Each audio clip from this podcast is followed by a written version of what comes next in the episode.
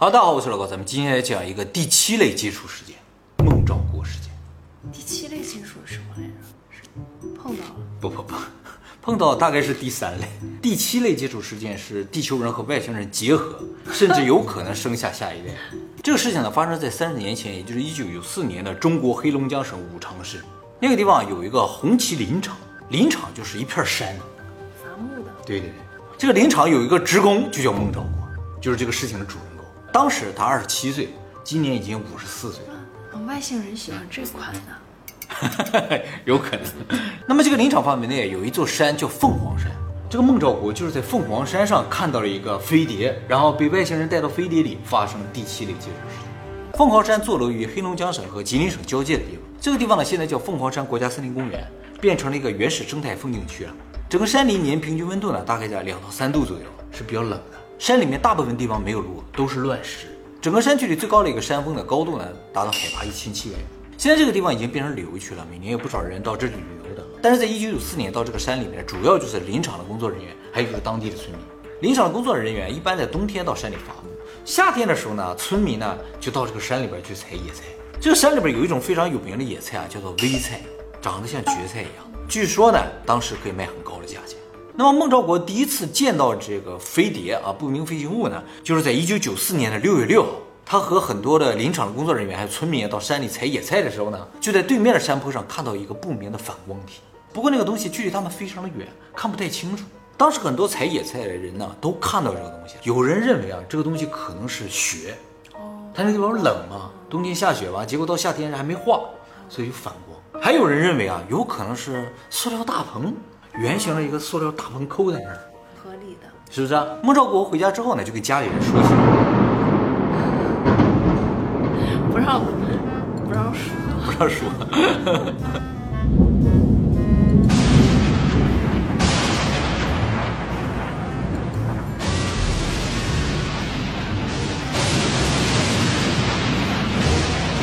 泄露天机。泄露天机，这事儿很重要。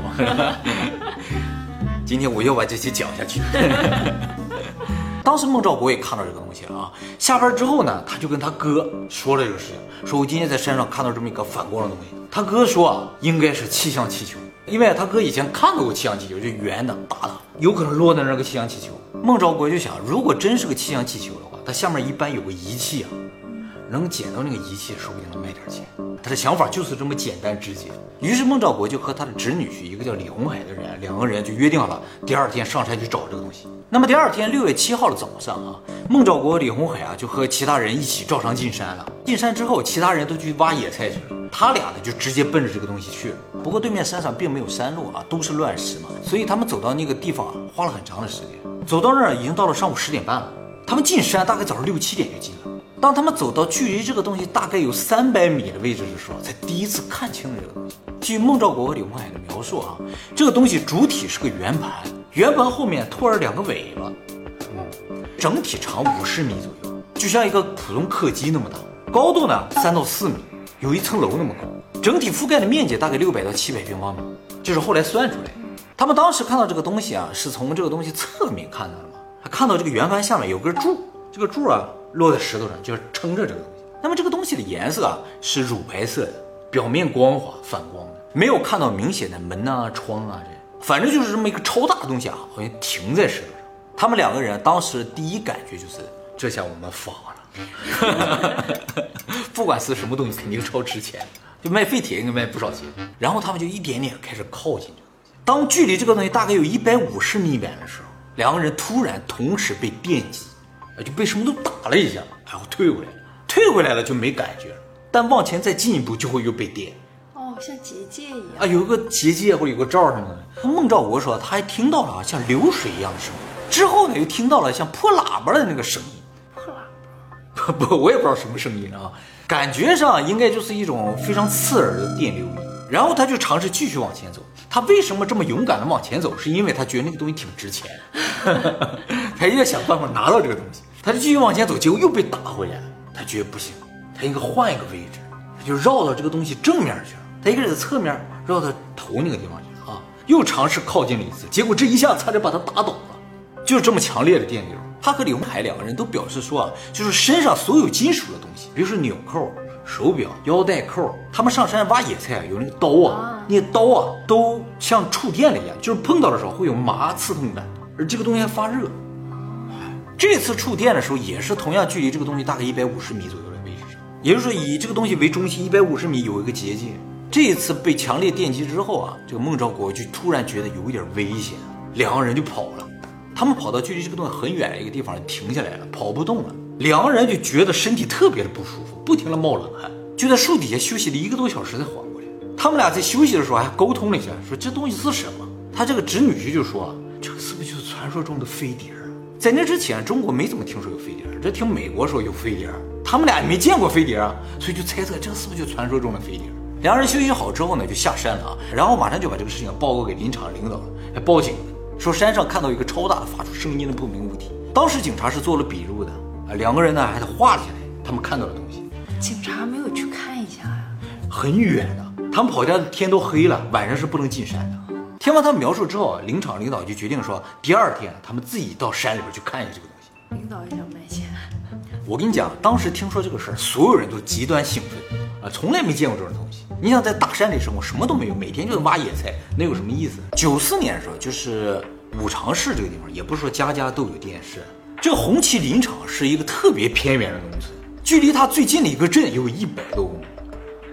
啊，就是一个大山里边，他们这个村里边只有特别有本事人才去过镇，哦，大部分人都去都没去过，都没出过山，消息是相当闭塞，当地的人见识是比较少的，真没有多少人见过飞碟。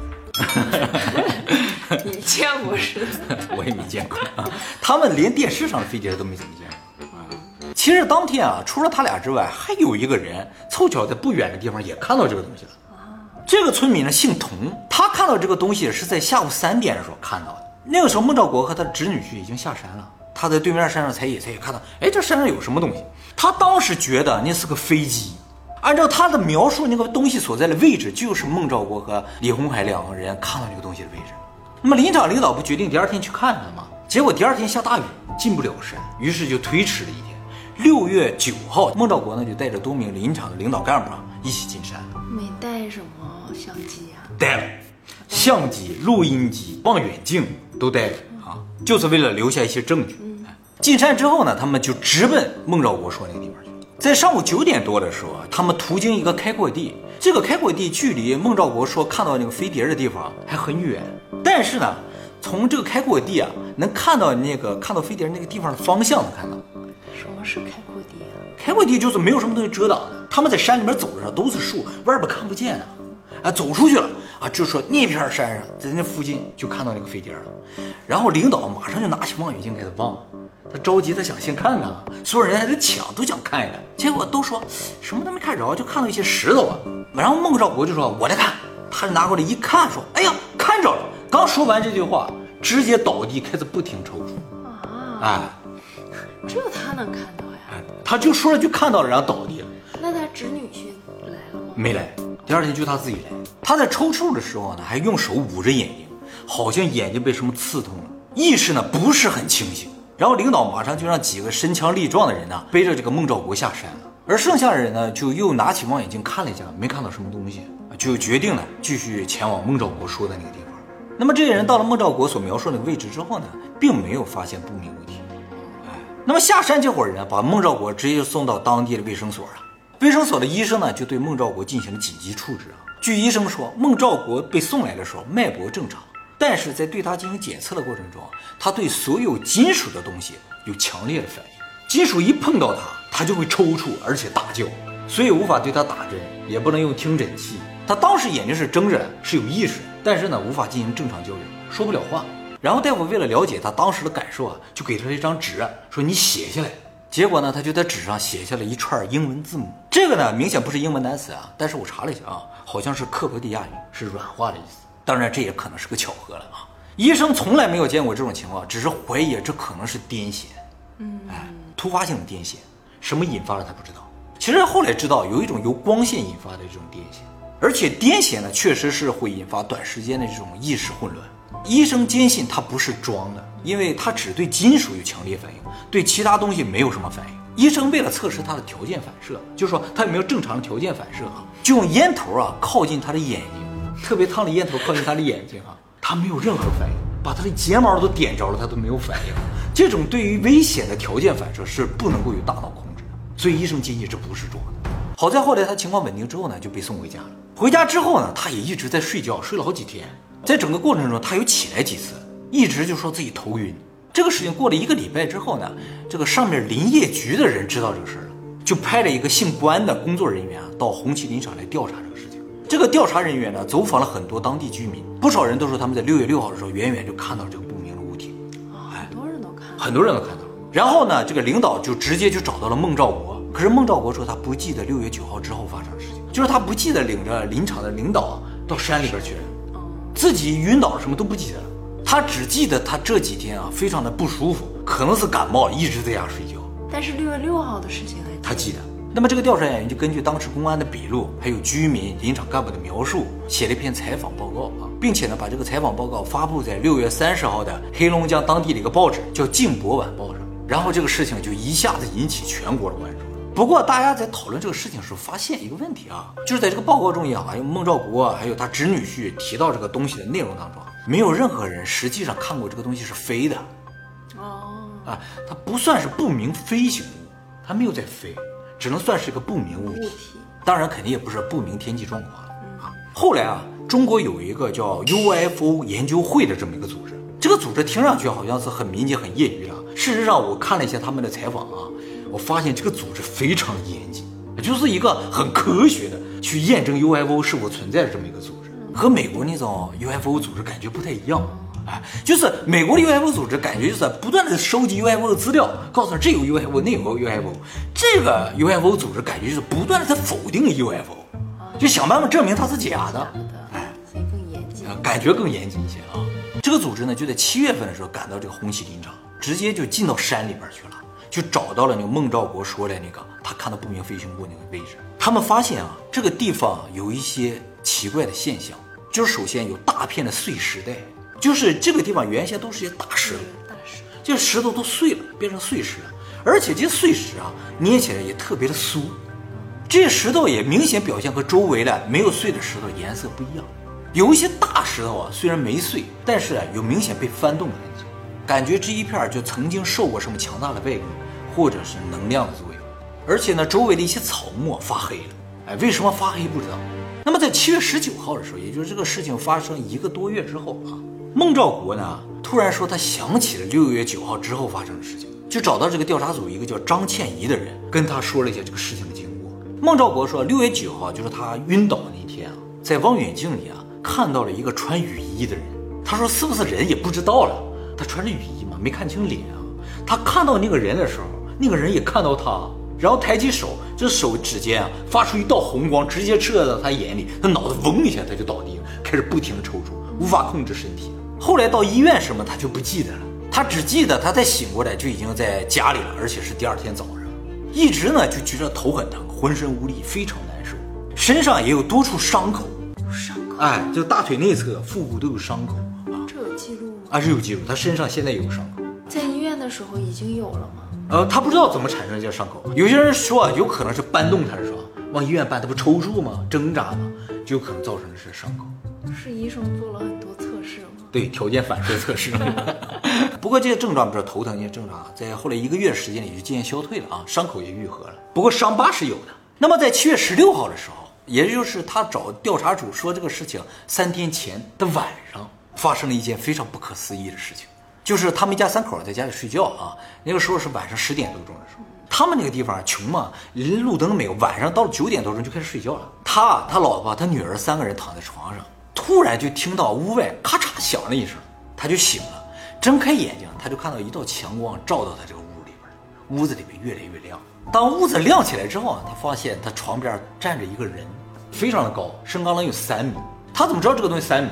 因为他站起来之后，发现他只到那个人的腹部这个位置。这个像人一样的东西啊，有一个很大的圆形的头，眼睛很大，没有明显的鼻子和嘴，身形类似于人，通体黑色。这个人啊，通过意识跟他说走，就牵着他把他往外领。结果两个人就直接穿过了墙出去了。没走门，穿墙出去了。穿墙的时候是有个明显的感觉的，他一开始不知道怎么形容这种感觉。后来过了很多年，记者再去采访的时候，他说：“我终于知道这是一个什么感觉了。穿墙的时候感觉就像进入大商场的时候，夏天进大商场的时候啊，它有那个风墙啊，进去就特别凉快嘛，就像穿过那个风墙的时候感觉。就一下就到外边，哎，突然变得很凉。他出了屋之后，一下就变得很凉，当时就穿了个裤衩就出去了。他遇到这个跟我看见的也挺像的，通体黑色，然后穿墙过来，是不是啊？然后没有明显的五官。都是一样的，哎，有可能是鬼压床的一种了啊。他出去了之后啊，那个人就给他身上披了个东西，这个东西像一个斗篷一样，但是后边有一把儿，就像那个杯子那个把儿，那后边有个把儿，这个把儿有什么用他也不知道啊。然后这个就算是外星人吧，一挥手，他看到这个外星人啊有六根手指，非常清晰的六根手指从他眼前划过，然后这个孟兆国就飘起来，不断的上升，他说感觉那星星离他越来越近，然后忽悠的往下一沉。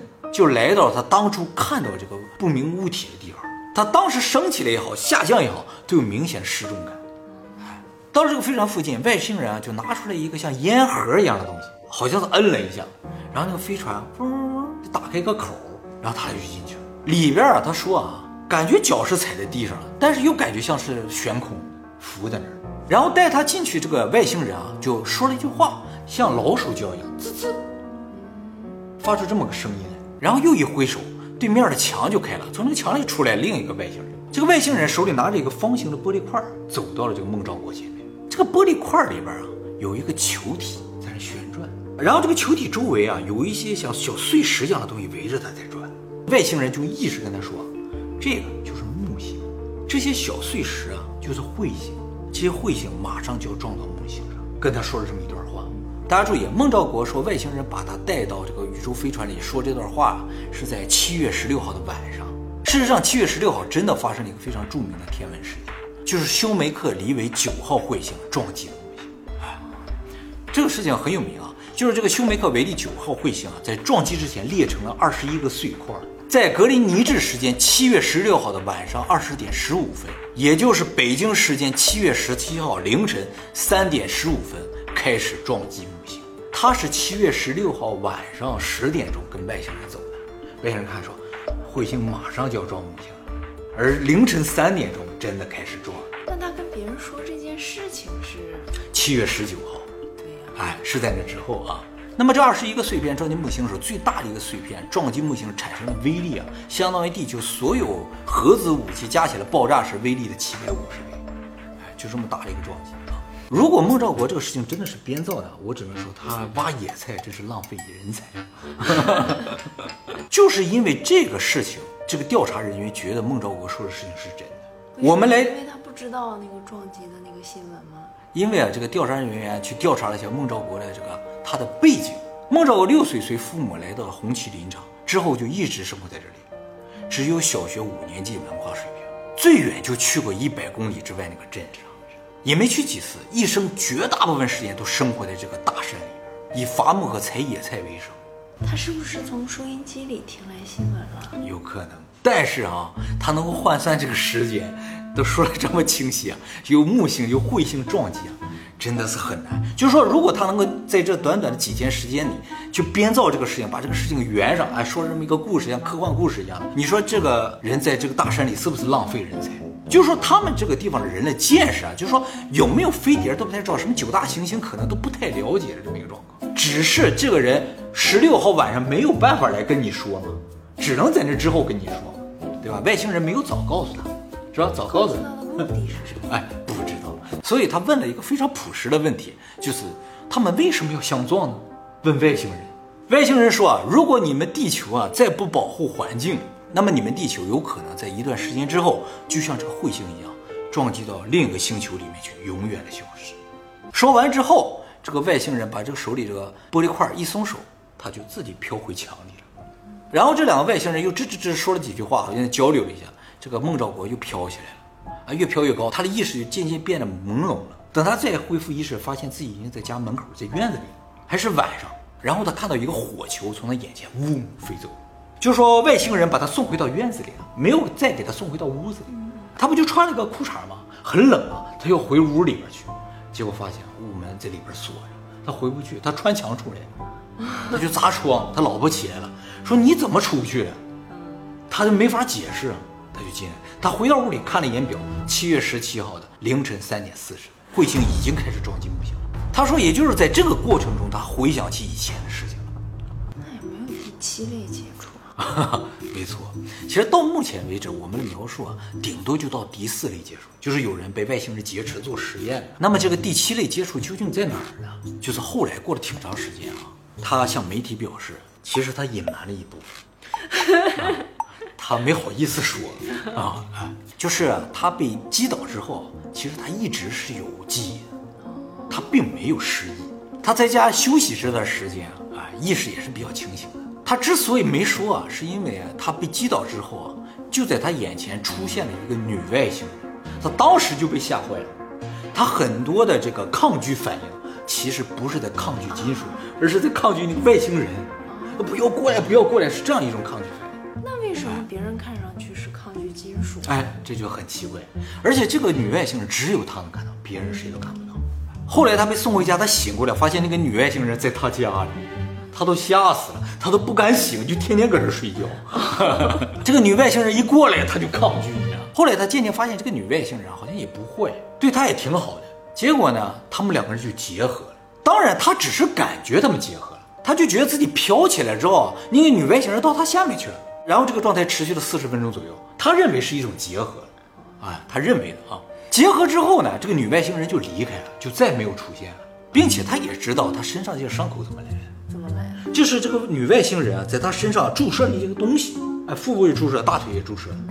她最后尾回到那个宇宙飞船里的时候，这个东西被取走了。那疼不疼？她说注射是不疼，但取走是很疼。啊，究竟取走什么，她也不知道。那么她在飞船里边，其实还问了外星人其他的问题。她说：“我能不能再见到那个女外星人？”就外星人告诉她说：“不能。”不过外星人表示啊，在六十年内，你的孩子将会出生在其他星球上，你也许有机会再次看到你的孩子。说了这么句话，所以到此为止，这个事情就直接上升到了第七类接触。后来很多组织和个人都来调查这个事情啊，基本上排除了集体伪造这个事件的可能性。为什么呢？因为所有目击者对于这个不明物体的描述用词啊和描述的角度都有不同，不像是说好的，说好了大家应该说的差不多，他们说的都有不同，都从各个角度来描述这个东西。而且很多人怀疑，就说啊，你们肯定是想造一个外星人吸引游客来，而事实上，当地人并没有想要繁荣当地，他们都想离开这个村。子。哎，没有人想把这个地方闹繁荣了之后啊，在这收门票挣钱，没有，都想尽快离开这个地方，所以不存在说啊，我弄个外星人吸引外地人来看，没有人有这个想法。而且孟兆国本人在这个事情上也没有得到任何明显的好处，反倒呢可以说毁了他的人生。怎么回事呢？就是因为这个事情啊，基本上基于他的供词，没有任何物证了。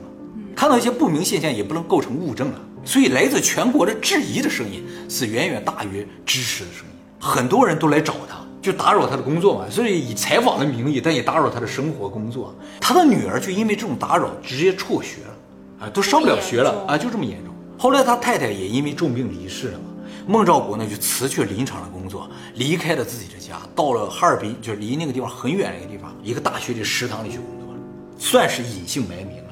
不过在二零一几年时，又有媒体找到他了，他说啊，他非常希望这个飞碟永远飞离他的人生。飞离了？难道现在？就是有人不停的向求证啊，说你怎么这个怎么没讲，那个没讲，就想听到更多的细节嘛。知道他在食堂，就上食堂去找他。毕竟在中国这种 UFO 世界不多，他是唯一的一个，算是唯一一个证人吧，最了解这个事情的人啊。那还有他的那个侄女婿呢？侄女婿也有人去采访，对于这个不明物体的描述，他和那个孟兆国是完全一致的。我看了他两个人采访，我觉得这两个人没有说谎，肯定是看到这么个东西。